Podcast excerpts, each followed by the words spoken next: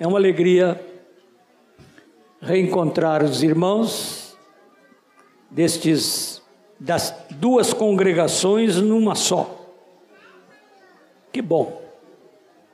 Já disse a última vez que estive aqui, eu não pergunto mais se vocês estão alegres, porque eu já sei que estão.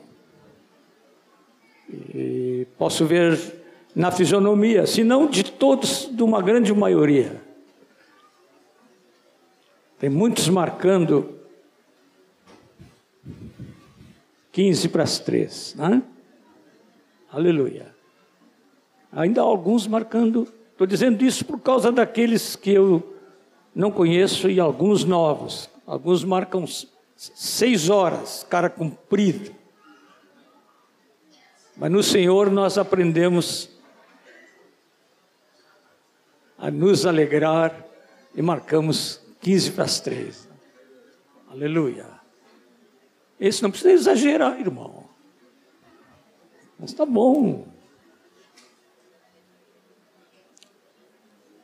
Não estranhem os novos, eu gosto de brincar um pouco na alegria que é do Senhor. Não compreendo uma vida cristã sem o humor do Senhor. Jesus poderia tirar dos evangelhos muitas palavras de Jesus que mostram o seu bom humor, mas não é a palavra do momento. Há uma murmuração aí e o Moisés não vai falar em nome do Senhor enquanto houver murmuração.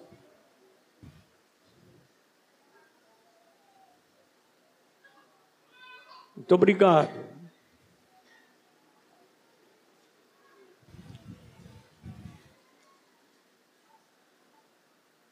Nós temos cantado uma palavra lá em 2 Crônicas, no capítulo 16, no versículo 9. Porque quanto ao Senhor, seus olhos passam por toda a terra para mostrar-se forte para com aqueles cujo coração é totalmente dele.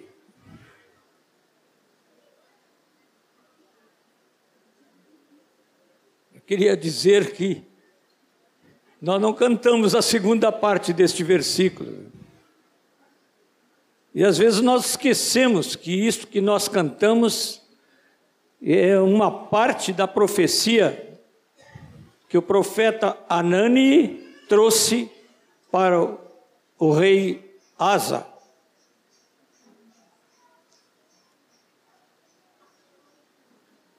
Essa segunda parte é um alerta, porque Asa não foi totalmente mal. Quem conhece a história desse rei sabe que ele não foi totalmente mal. O problema é que ele não foi totalmente do Senhor. Esse foi o problema do rei Asa.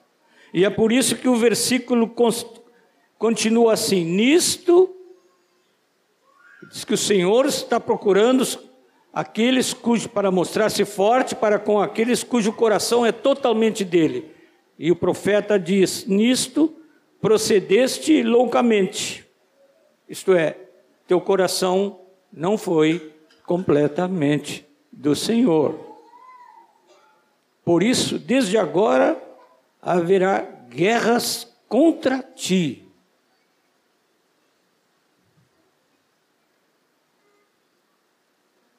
A Senhor, dá que todos nós que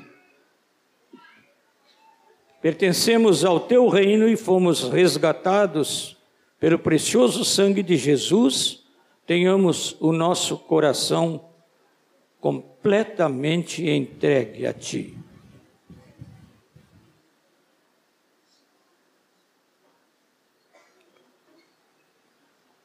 Os irmãos dizem o quê? Vai chegar um momento em que nós não vamos precisar perguntar o que é que os irmãos dizem, os irmãos vão dizer amém. Amém?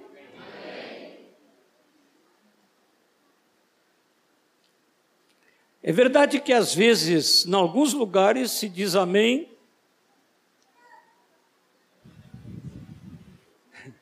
Se diz amém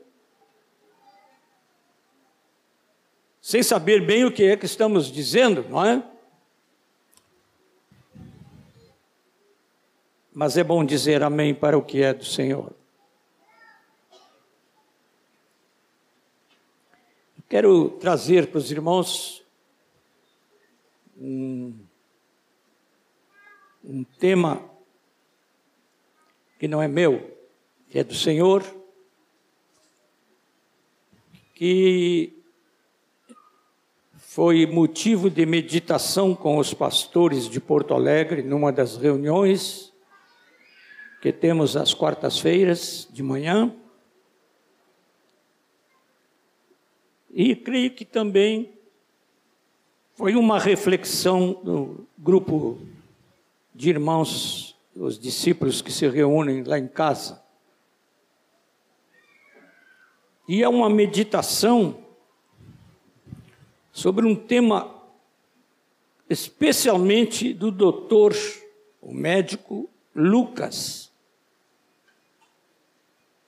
Tanto no seu evangelho, como no livro de Atos.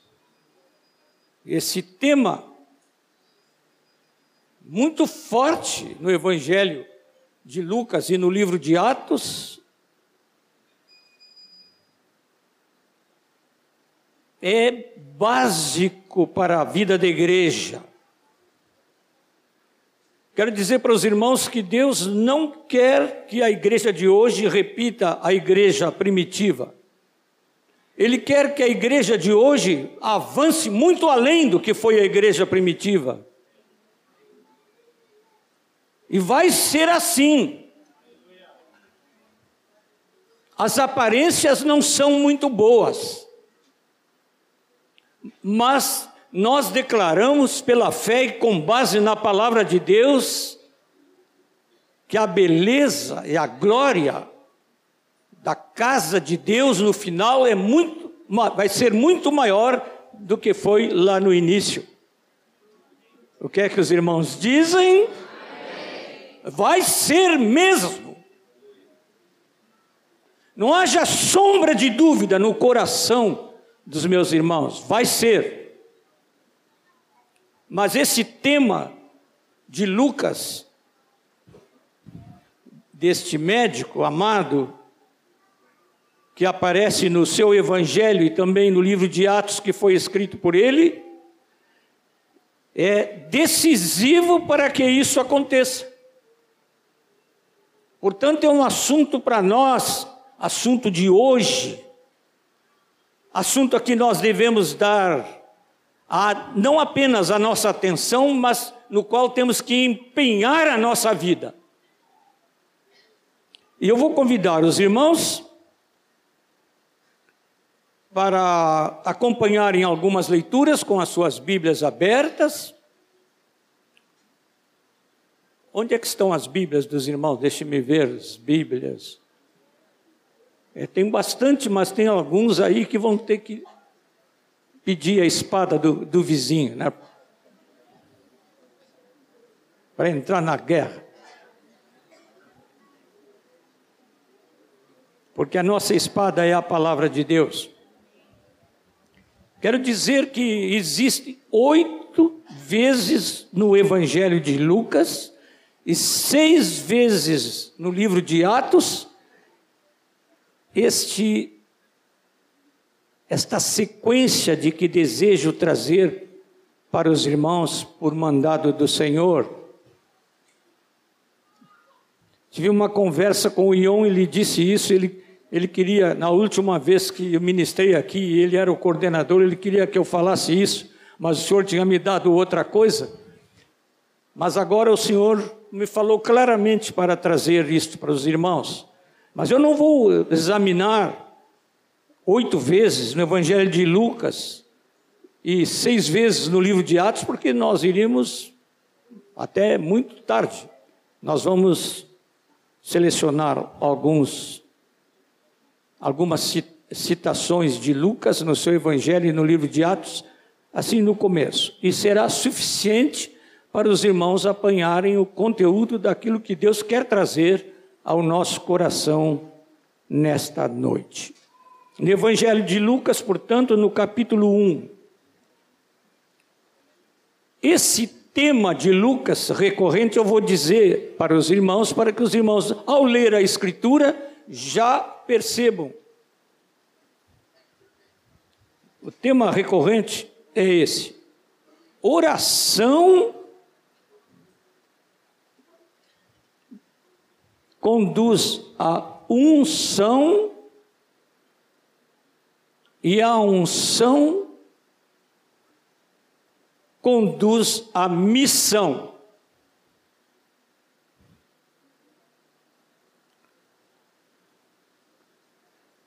Dizendo de outra maneira, a missão deve ser mediante a unção que vem pela oração. É isso mesmo, temos que dizer aleluia. É isso mesmo.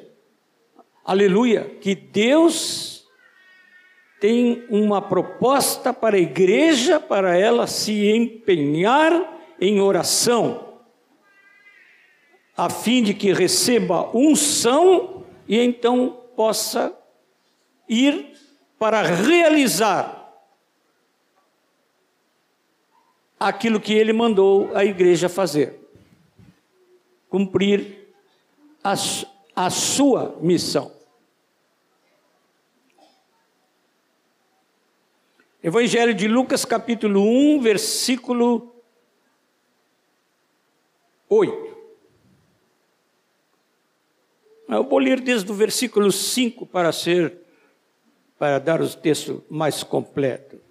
Nos dias de Herodes, rei da Judéia, houve um sacerdote chamado Zacarias, do turno de Abias. Sua mulher era das filhas de Arão e se chamava Isabel. Ambos eram justos diante de Deus, vivendo irrepreensivelmente em todos os preceitos e mandamentos do Senhor. E não tinham filhos, porque Isabel era estéril, sendo eles avançados em dias. Ora, aconteceu que, exercendo ele diante de Deus o sacerdócio, na ordem do seu turno, coube-lhe por sorte, segundo o costume sacerdotal, entrar no santuário do Senhor para queimar o incenso. Quero dizer que provavelmente foi a única vez na vida de Zacarias, apesar, apesar de ser idoso, que ele teve oportunidade de entrar no, sacer, no, no, santo, no lugar santo para queimar o incenso para o Senhor, porque o número de descendentes das famílias sacerdotais era, segundo uma informação de um comentarista, era de mais ou menos 10 mil. E isso tornava impossível quase que um desses sacerdotes fosse usado mais de uma vez no, no ministério, no, no lugar santo, no lugar onde se queimava o incenso. E durante, versículo 10, durante esse tempo, toda a multidão do povo permanecia da parte de fora, fazendo o quê? O que mesmo? Orando. Vendo Zacarias, não, e eis que lhe apareceu um anjo do Senhor em pé à direita do altar do incenso. Vendo-o, Zacarias turbou-se e apoderou-se dele o temor. Disse-lhe, porém, o anjo: Zacarias, não temas, porque a tua, o quê? A tua oração foi ouvida. E Isabel, tua mulher, te dará à luz um filho a quem darás o nome de João. em ti haverá prazer e alegria, e muitos se regozijarão com o seu nascimento.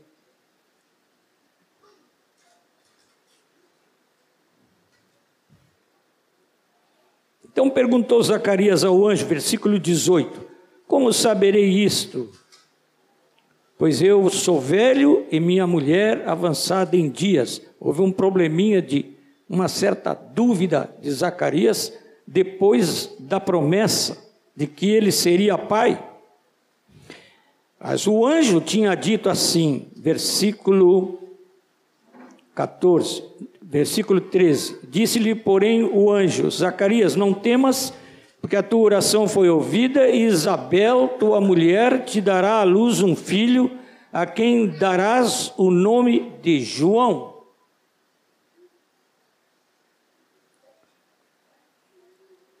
Versículo 15: Ele será grande diante do Senhor, não beberá vinho nem bebida forte e será o quê? Cheio do Espírito Santo já do ventre materno. Vejam bem, a oração de Zacarias foi ouvida numa dimensão que talvez ele nem imaginava que ia, que ia receber uma resposta tão grande da parte de Deus, que viria tal unção sobre o seu filho, que ele seria cheio do Espírito Santo desde o ventre da sua mãe. É possível que haja algumas irmãzinhas aqui que estão esperando nenê, não duvido. Que tal seu filhinho ser cheio do Espírito Santo desde o seu ventre? Que bênção.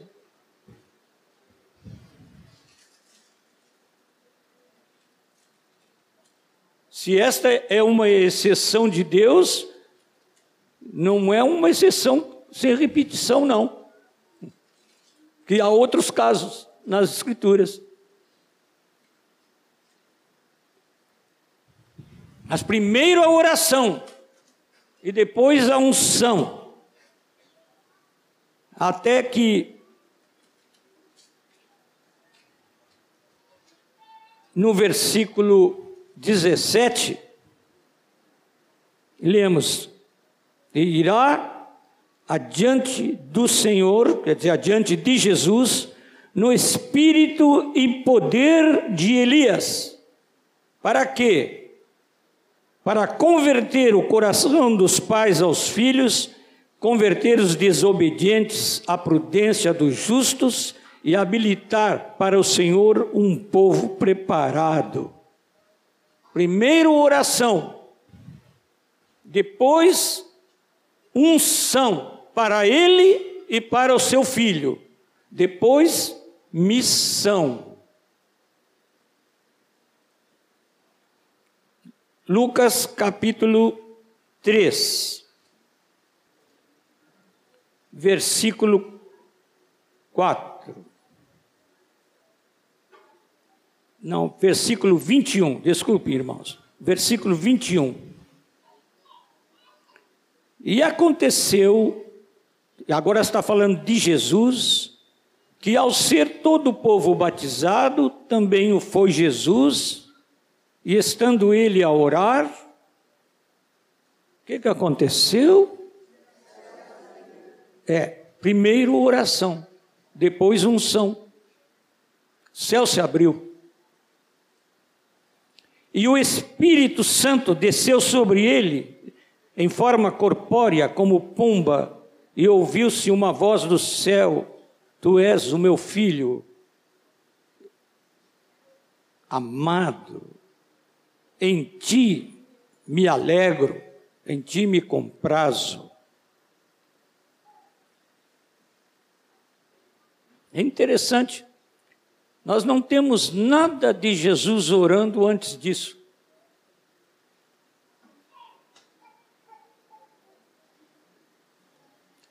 É claro que orava, mas não, não temos nenhum texto que fala de Jesus orando antes desta ocasião do seu batismo. Se, você gostaria que o céu se abrisse sobre você? Hum. Pois olha, sempre que há oração de verdade, o céu se abre.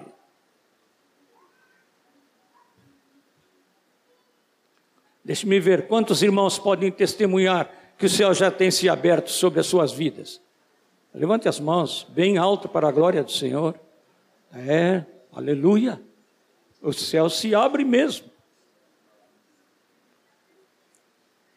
Eu já tenho ouvido de irmãos, comigo nunca aconteceu, mas não precisa acontecer assim tão literal, mas eu já ouvi de irmãos para quem o céu se abriu, eles tiveram uma visão celestial, um acontecimento, Deus falando com eles.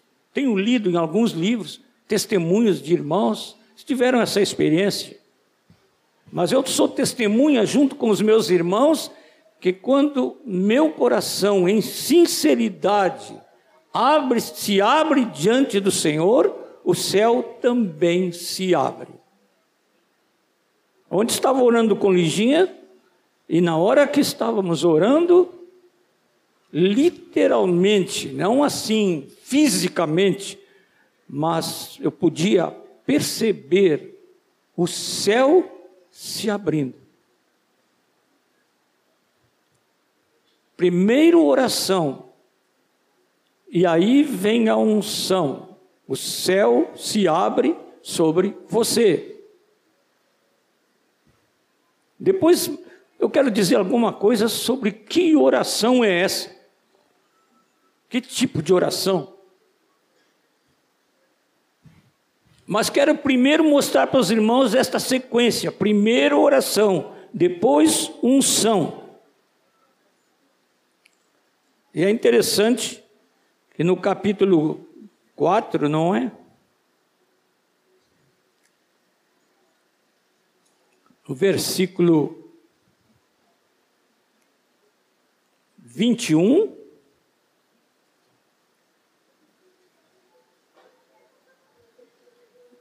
No versículo 16 em diante, Jesus falando na sinagoga de Nazaré, ele diz assim: versículo 18: O Espírito do Senhor está sobre mim, quer dizer, está debaixo de unção, pelo que me ungiu para evangelizar os pobres.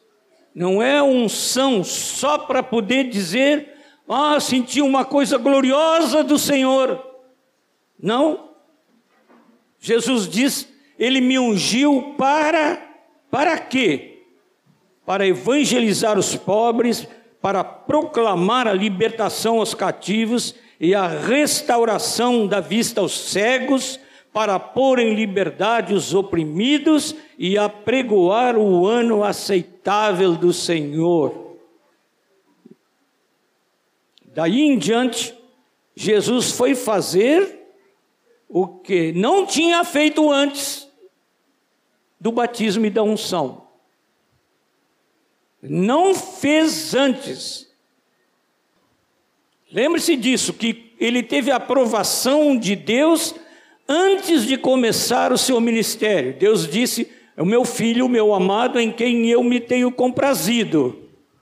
O que agradou a Deus era a vida de Jesus comum lá no lar dele, na casa dele, com seus pais e seus irmãos. Depois, quando seu pai partiu com a sua mãe, essa vida simples de Jesus agradou ao Pai. Você não tem que esperar ser um missionário, não sei aonde do mundo, lá na Índia, ou no Tibete, ou na África, onde for, para você realizar a vontade de Deus. Se nós estamos esperando que Deus mande daqui gente para tudo quanto é canto do mundo. O que, que os irmãos dizem? Mas você não precisa ir para qualquer canto do mundo para realizar a vontade de Deus. Quem não realizar a vontade de Deus aqui, na sua casa, em Porto Alegre, no meio da sua igreja, não vai realizar a vontade de Deus em lugar nenhum do mundo.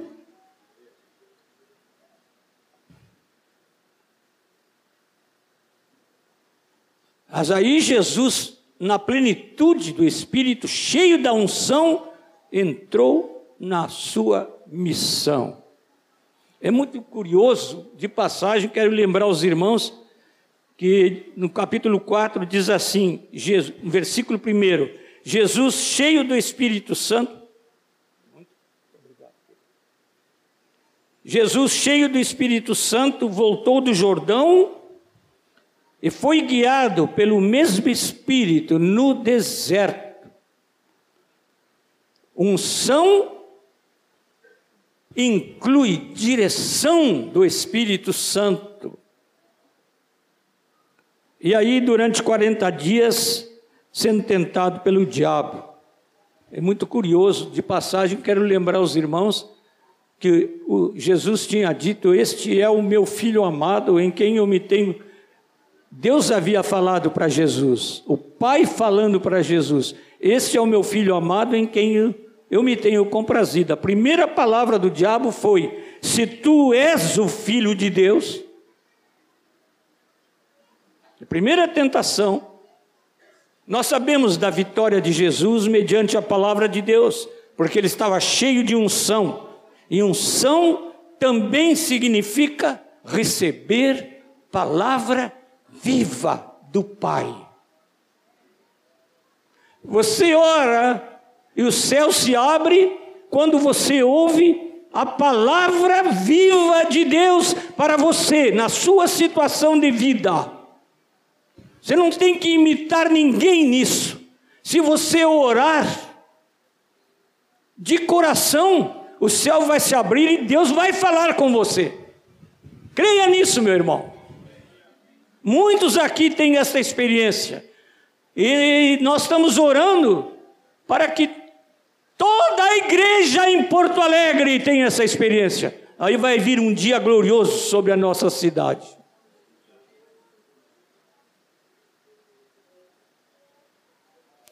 Lucas capítulo 6. versículo 12. Aí no capítulo 6 de Lucas, nós lemos de como Jesus escolheu os, os seus doze apóstolos.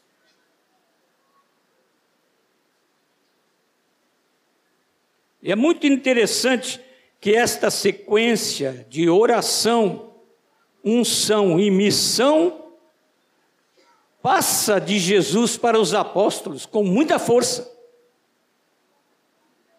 Diz assim: naqueles dias, retirou-se para o monte a fim de, de orar. É Jesus. E passou a noite orando a Deus.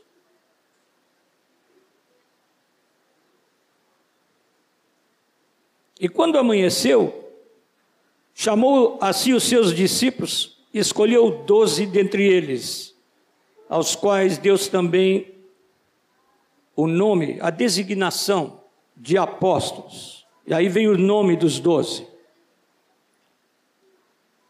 A escolha dos apóstolos começa assim, no lugar secreto que Jesus escolheu, lá em cima do monte para estar em oração com o Pai.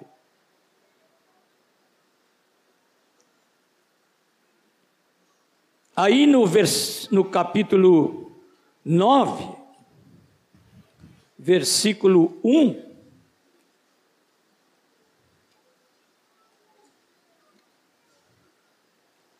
lemos assim: Tendo Jesus convocado os doze, deu-lhes Deu-lhes o que, meus irmãos? Poder e autoridade sobre todos os demônios e para efetuarem curas. E também os enviou a pregar o reino de Deus e a curar os enfermos.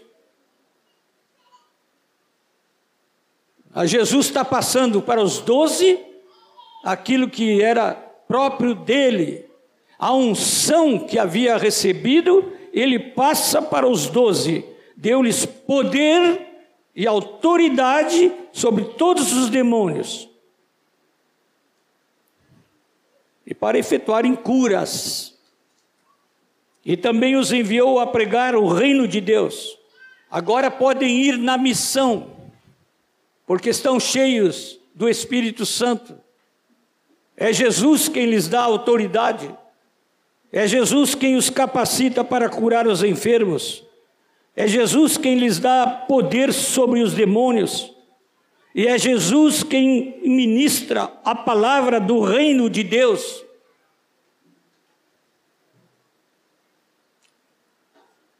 Mas tudo começou com oração.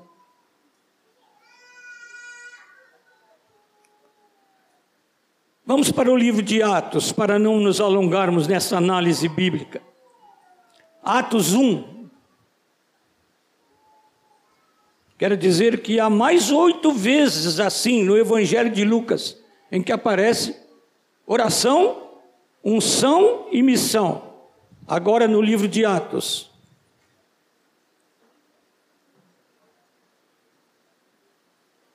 Capítulo 1 versículo 12. Então voltaram para Jerusalém do monte chamado Olival, que dista daquela cidade, tanto como a jornada de um sábado.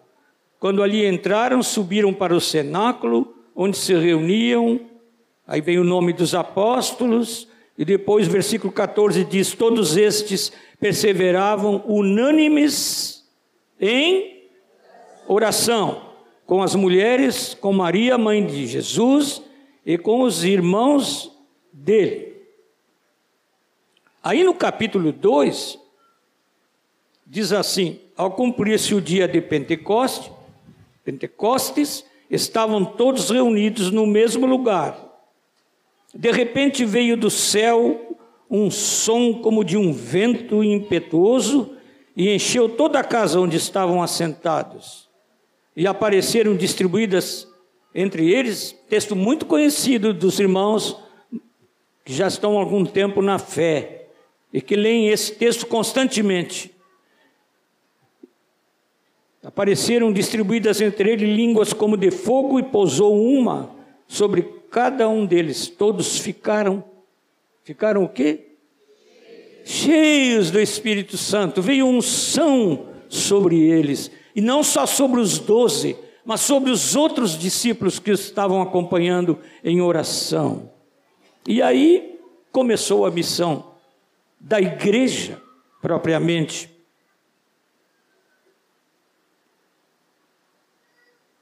Eles começaram imediatamente a falar, segundo o Espírito lhes concedia que falasse, falando em línguas, glorificando a Deus. As pessoas que estavam lá ficaram admirados, disseram: esses homens são iletrados e indoutos, como os ouvimos falar as grandezas de Deus. Eram homens muito rudes, a maioria dos apóstolos, mas cheios do Espírito Santo, começaram a falar as grandezas de Deus Aí no capítulo, os irmãos leiam no capítulo 9, abram no capítulo 9. Estou apressando um pouco. Não, eu disse capítulo. Não. É, no, vers, no mesmo capítulo, no capítulo 2, o versículo 5. Diz assim: Ora, estavam habitando em Jerusalém judeus, homens piedosos, vindos de todas as nações debaixo do céu.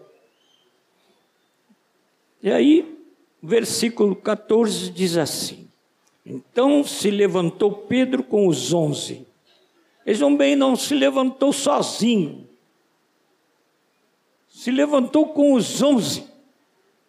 Uma coisa maravilhosa nas Escrituras é o ministério plural. A igreja nunca foi de ministério de um homem só. Nunca. A igreja do Novo Testamento desconhece o serviço, porque ministério e serviço é a mesma coisa, o serviço de um homem só. A igreja se acostumou nas tradições a falar da igreja e o pastor. Mas não é assim a igreja do Novo Testamento. A igreja do Novo Testamento é sempre a igreja de ministério, de serviço plural. E aí Pedro começou a pregar o evangelho. É interessante, esse homem, 50 dias antes, um pouco mais de 50 dias antes, tinha negado a Jesus. Mas é ele agora que se levanta, porque ele está debaixo de unção. Igreja orando, igreja produzindo homens ungidos, a igreja produzindo homens em missão.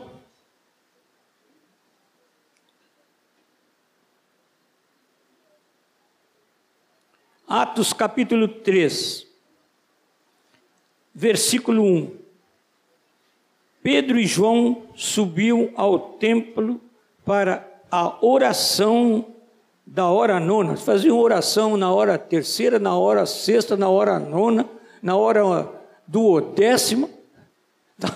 Estavam sempre. A palavra diz sobre a oração na igreja assim: perseveravam unânimes em Oração.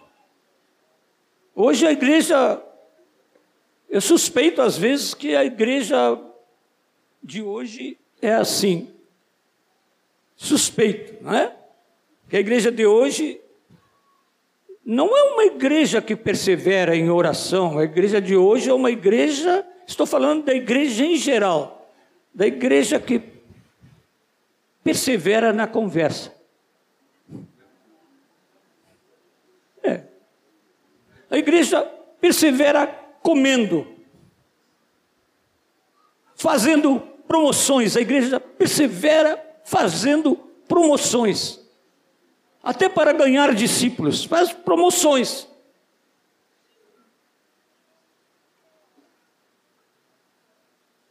A igreja primitiva é a igreja que perseverava em. Ah, mas foi fraquinha a resposta. A igreja primitiva perseverava em Oração. E é por isso que não faltava unção. Aí os dois vão para a oração. A igreja estava em oração. Quando eles estavam presos por causa do testemunho do evangelho, a igreja estava em oração. Agora vejam só. Que diz o texto é muito interessante. Estava um homem coxo, de nascença, à porta do templo, chamada Formosa, para pedir esmola. E ele, vendo Pedro e João, que iam entrar no templo, lhe implorava que lhe dessem uma esmola. Agora, Pedro, olhando, ele juntamente com João, olhando para o, o coxo, disse: olha para nós. Eu nem precisava pedir isso, porque eu acho que ele estava olhando mesmo. Às vezes disseram, olha para nós, assim, olha, diferente. Olha para nós. Aí diz o texto no versículo seguinte: eles olhavam atentamente atentamente, esperando receber alguma coisa. Nesse, esse coxo nunca esperava que ia acontecer com ele o que aconteceu. Ah, não, não esperava. Pedro, porém, lhe disse: Eu não possuo nem prata, nem ouro, mas o que tenho, isso eu te dou. Mas é interessante, os, o Pedro e o João não, não pararam ali e disseram assim: bem, nós vamos orar por ti agora. Mas não, não fizeram isso, meus irmãos. Estavam debaixo de unção. Eram homens de oração. E estavam debaixo de unção. Eles não disseram, agora nós vamos orar por ti. Senhor tem misericórdia desse homem. Tu sabes que desde o seu nascimento ele tem esse problema, não pode andar direito. Não, não. Eles não oraram assim. Eles receberam a mesma ordem que nós, como igreja, também recebemos, irmãos. Curai curai os enfermos. Por que, que nós ficamos passando para Deus o que Ele disse que é para nós fazermos? Sabe por quê, amados? Porque pouca oração não pode produzir unção. E com pouca unção, não vai produzir homens e mulheres que tenham a virtude de dizer para uma pessoa carente: Eu te abençoo em nome de Jesus, fica curado. Levanta, toma a tua cama. Ele disse: Em nome de Jesus Cristo Nazareno, anda. Tomando pela mão direita, o levantou. Imediatamente os seus pés e tornozelos se firmaram. E eu gosto da palavra do versículo 8 que diz: De um salto se pôs em pé. Deu um salto, ele não se levantou devagarinho, não. Deu um salto e passou a andar e entrou com eles no templo, saltando e louvando a Deus. Vai acontecer isso com a igreja. Vai acontecer. Amém? Vai acontecer com a igreja isto em breve.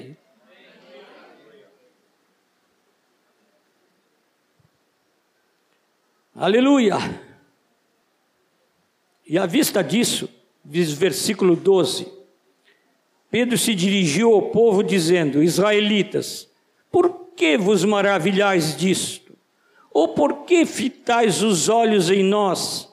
como se pelo nosso próprio poder ou piedade o tivéssemos feito andar. O Deus de Abraão, de Isaac e de Jacó, o Deus de nossos pais, glorificou a seu servo Jesus, a quem vós traístes e negastes perante Pilatos, quando este havia decidido soltá-lo. Vós, porém, negastes o santo e o justo, e pedistes que vos concedessem um homicídio. Dessarte matastes o autor da vida, a quem Deus ressuscitou dentre os mortos, do que nós somos testemunhas. Homens em missão, com poder e unção, mas em missão anunciando a Cristo ressurreto. Sabe que eu li uma coisa ontem que me assustou? Estou lendo um precioso livro de um irmãozinho que diz assim: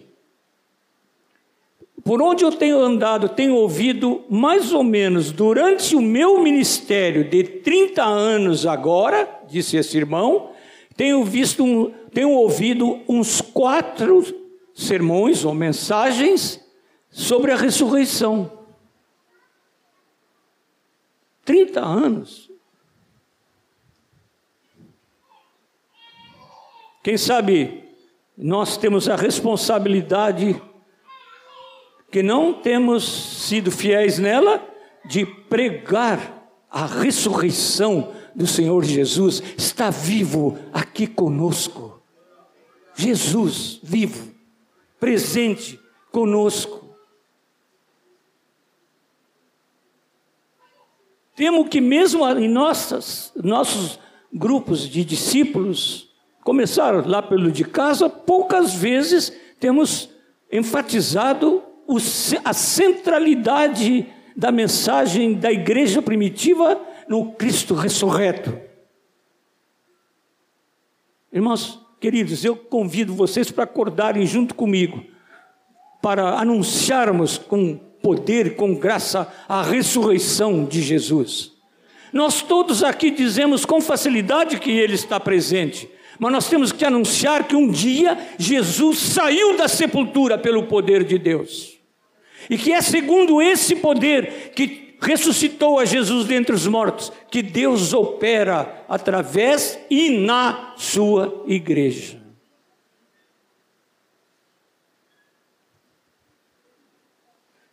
O último texto que vou ler, ainda no livro de Atos, é no capítulo 4, onde temos um belo resumo de oração, unção e missão. Versículo 31, capítulo 4, versículo 31, convido os irmãos para lermos juntos.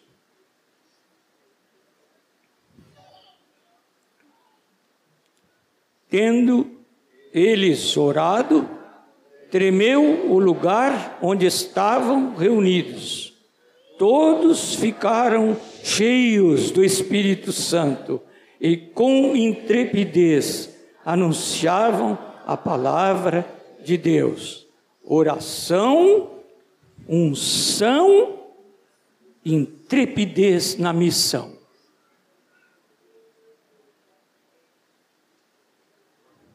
Num versículo só. Mas queria dizer uma coisa antes de encerrar, irmãos. É que a oração sem unção e sem missão é puro ritual. É ritual.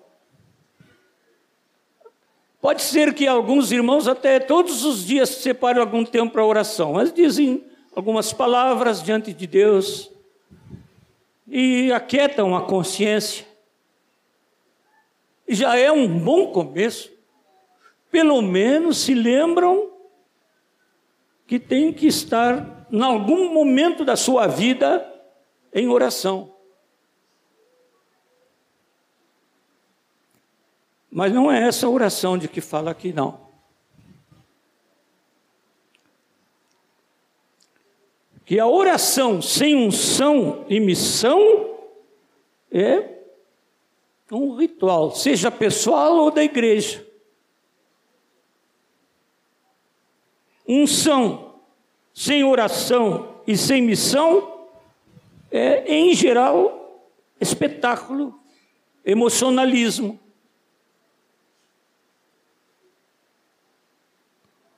E missão sem oração e sem unção, é puro ativismo.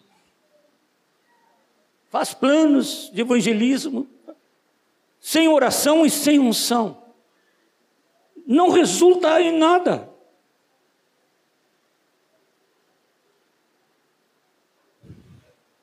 Às vezes procuramos estimular de alguma maneira que uns aos outros para fazermos discípulos. Mas o verdadeiro estímulo vem, queridos, da igreja em muita oração. Como é que dizia o irmão Tonini, quando andou entre nós há anos atrás? Um pastor muito querido, o pastor Batista, hoje já está com, acho que mais de 90 anos, ainda está vivo e ainda está pregando o Evangelho. Ele dizia assim: muita oração, muito poder. Pouca oração, pouco poder. Nenhuma oração, nenhum poder. Está na hora, amados, da igreja se comprometer em orar de fato. Como? Com constância. Constância. Com um senso de dependência de Deus. Não é uma dependência que se expressa numa palavra, palavra assim, quase que de ritual, em que a gente diz: Ó oh, Senhor, nós dependemos de Ti, nós dependemos de Ti. Mas depois, vamos vivendo por nós mesmos, pela nossa ideia, pelo nosso pensamento, pelos nossos planos, pelas nossas disposições, pelas nossas resoluções. A oração que é acompanhada de unção é a oração de dependência de fato real, concreta de Deus para tudo. Não quer dizer que nós vamos ficar parados assim, Deus vai fazer em nós e por nós tudo no sentido de que nós só vamos nos mexer se Ele disser assim: levanta agora da cama, está na hora preguiçoso. Não, Deus não, não quer isso, não. Mas Ele quer que nós fiquemos tanto com Ele, busquemos tão necessariamente, por necessidade nossa, por dependência nossa e por confiança nossa, que a nossa oração se torne um clamor. Eu não, não, não estou falando de, de gritaria, estou falando de intensidade. Oração com constância, oração com clamor, com insistência, num profundo senso de dependência dele, a quem chamamos nosso Senhor e Rei. E também quero dizer que a unção de que estamos falando aqui, ela é realmente começa com uma separação do pecado. É possível que uma pessoa em pecado receba alguma unção específica para alguma coisa. Outro dia, Rogério estava nos lembrando, numa reunião nossa de oração, ele estava lembrando que não basta a gente ter verdades de Deus, que a gente recebeu de Deus, verdade diz para os outros, a gente precisa ser verdadeiro. Não basta dizer a verdade, tem que ser verdadeiro em vida.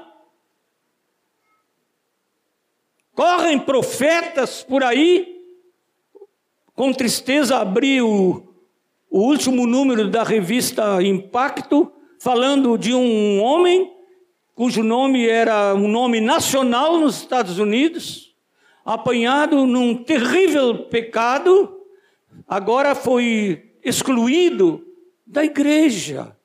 Um homem que liderava uma organização nacional nos Estados Unidos.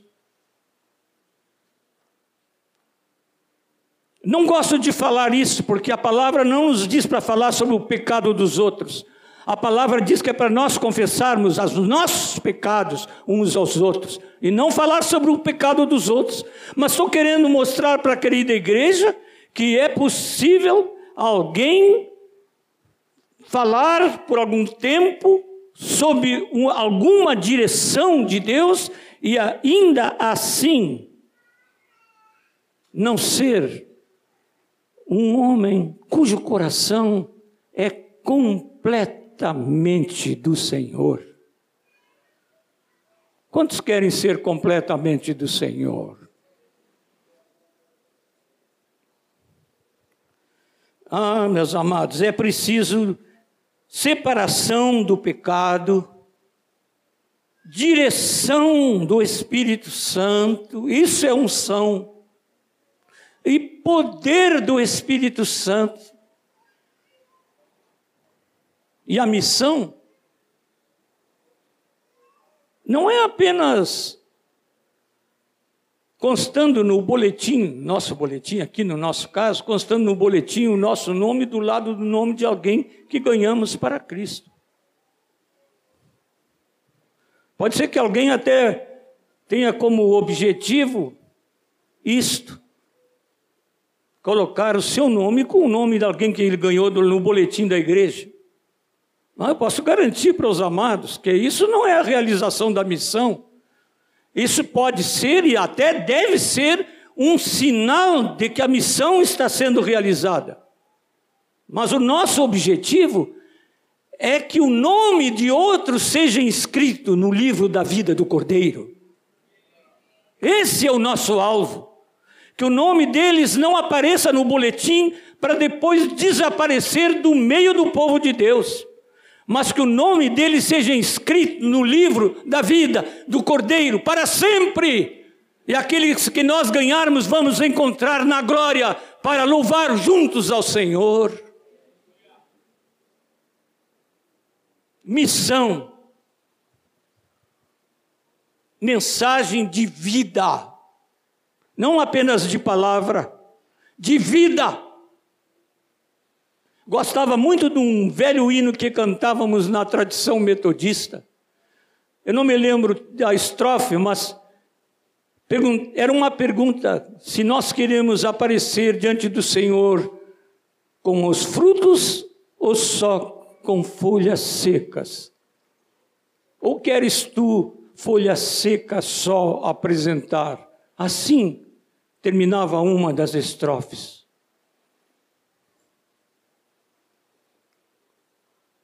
Mas missão com confirmação do Senhor. O João, na, numa das cartas, diz: Eu não tenho maior alegria do que esta, de saber que os meus filhos andam na verdade. Confirmação. Quando estive agora, desculpe a, a referência, Rogério, mas estive lá em Salvador, e aí me contaram de duas passagens do querido Rogério. Desculpe chamar assim, meu filho meu querido filho, ele e Alzira são dos primeiros discípulos que Deus me deu. E quando eu ouvia, eu não, não tenho maior alegria do que essa de saber que os meus filhos andam na verdade. Lígia e eu ouvimos nosso filho Marcos. Ele nos trouxe três coisas pelas quais ele estava orando no ano passado e continua orando neste ano pedindo confirmação. Quando terminou nosso filho de nos falar, veio no meu coração esta palavra de João: Não tenho maior alegria do que esta, do que ver que o meu filho está andando na verdade. Confirmação, uma missão que tem confirmação, onde há perseverança, constância, ligação férrea com o Senhor e com os irmãos. Ah, a igreja vai ser assim no tempo do fim. Ah, vai ser. Em Porto Alegre, a igreja vai ser assim também. A igreja vai ser assim.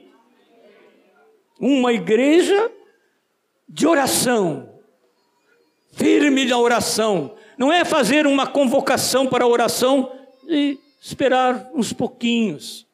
Um dia desse eu falei para os pastores de Porto Alegre, mas mesmo entre nós, entre nós é assim também, entre os pastores. Quando se programa um café, vem um mundaréu de pastor. Quando se convoca para a oração, vem um pequeno grupo. Tá? Estão certos os pastores? não estou querendo expor os pastores de Porto Alegre, mas é assim com a igreja. Em geral, meus irmãos. Mas vai mudar. Ah, que vai mudar, vai mudar. Porque a palavra do Senhor não volta atrás. E vai surgir a igreja segundo o coração do nosso Pai. Vamos repetir juntos. Oração traz unção e traz o vigor da missão. Pai, nós te agradecemos porque a tua palavra não voltará para ti vazia. E nós queremos ser parte dessa igreja, em que a tua vontade é plenamente realizada. Senhor, nós nos humilhamos na tua presença e declaramos que não somos ainda essa igreja, mas temos confiança que vamos ser vamos ser. Não porque nós confiamos em nós, mas porque nós confiamos em Ti e naquilo que a Tua palavra nos promete. Faz-nos uma igreja vigorosa, Senhor, para a Tua glória. Em nome de Jesus. Amém. Deus começou uma boa obra. O Espírito Santo tem nos falado sobre voltar ao princípio e quando nós ouvimos isso, nós pensamos que era voltar ao princípio de quando começou a renovação entre nós, um pouco mais de 30 anos atrás. Mas depois nós entendemos que não era bem só isso. O Senhor está falando voltar a esse princípio, princípio da palavra. A igreja não começou há 30 anos atrás, começou há dois mil anos atrás, né? E teve um outro homem de Deus que falou entre nós e sempre repetimos isso.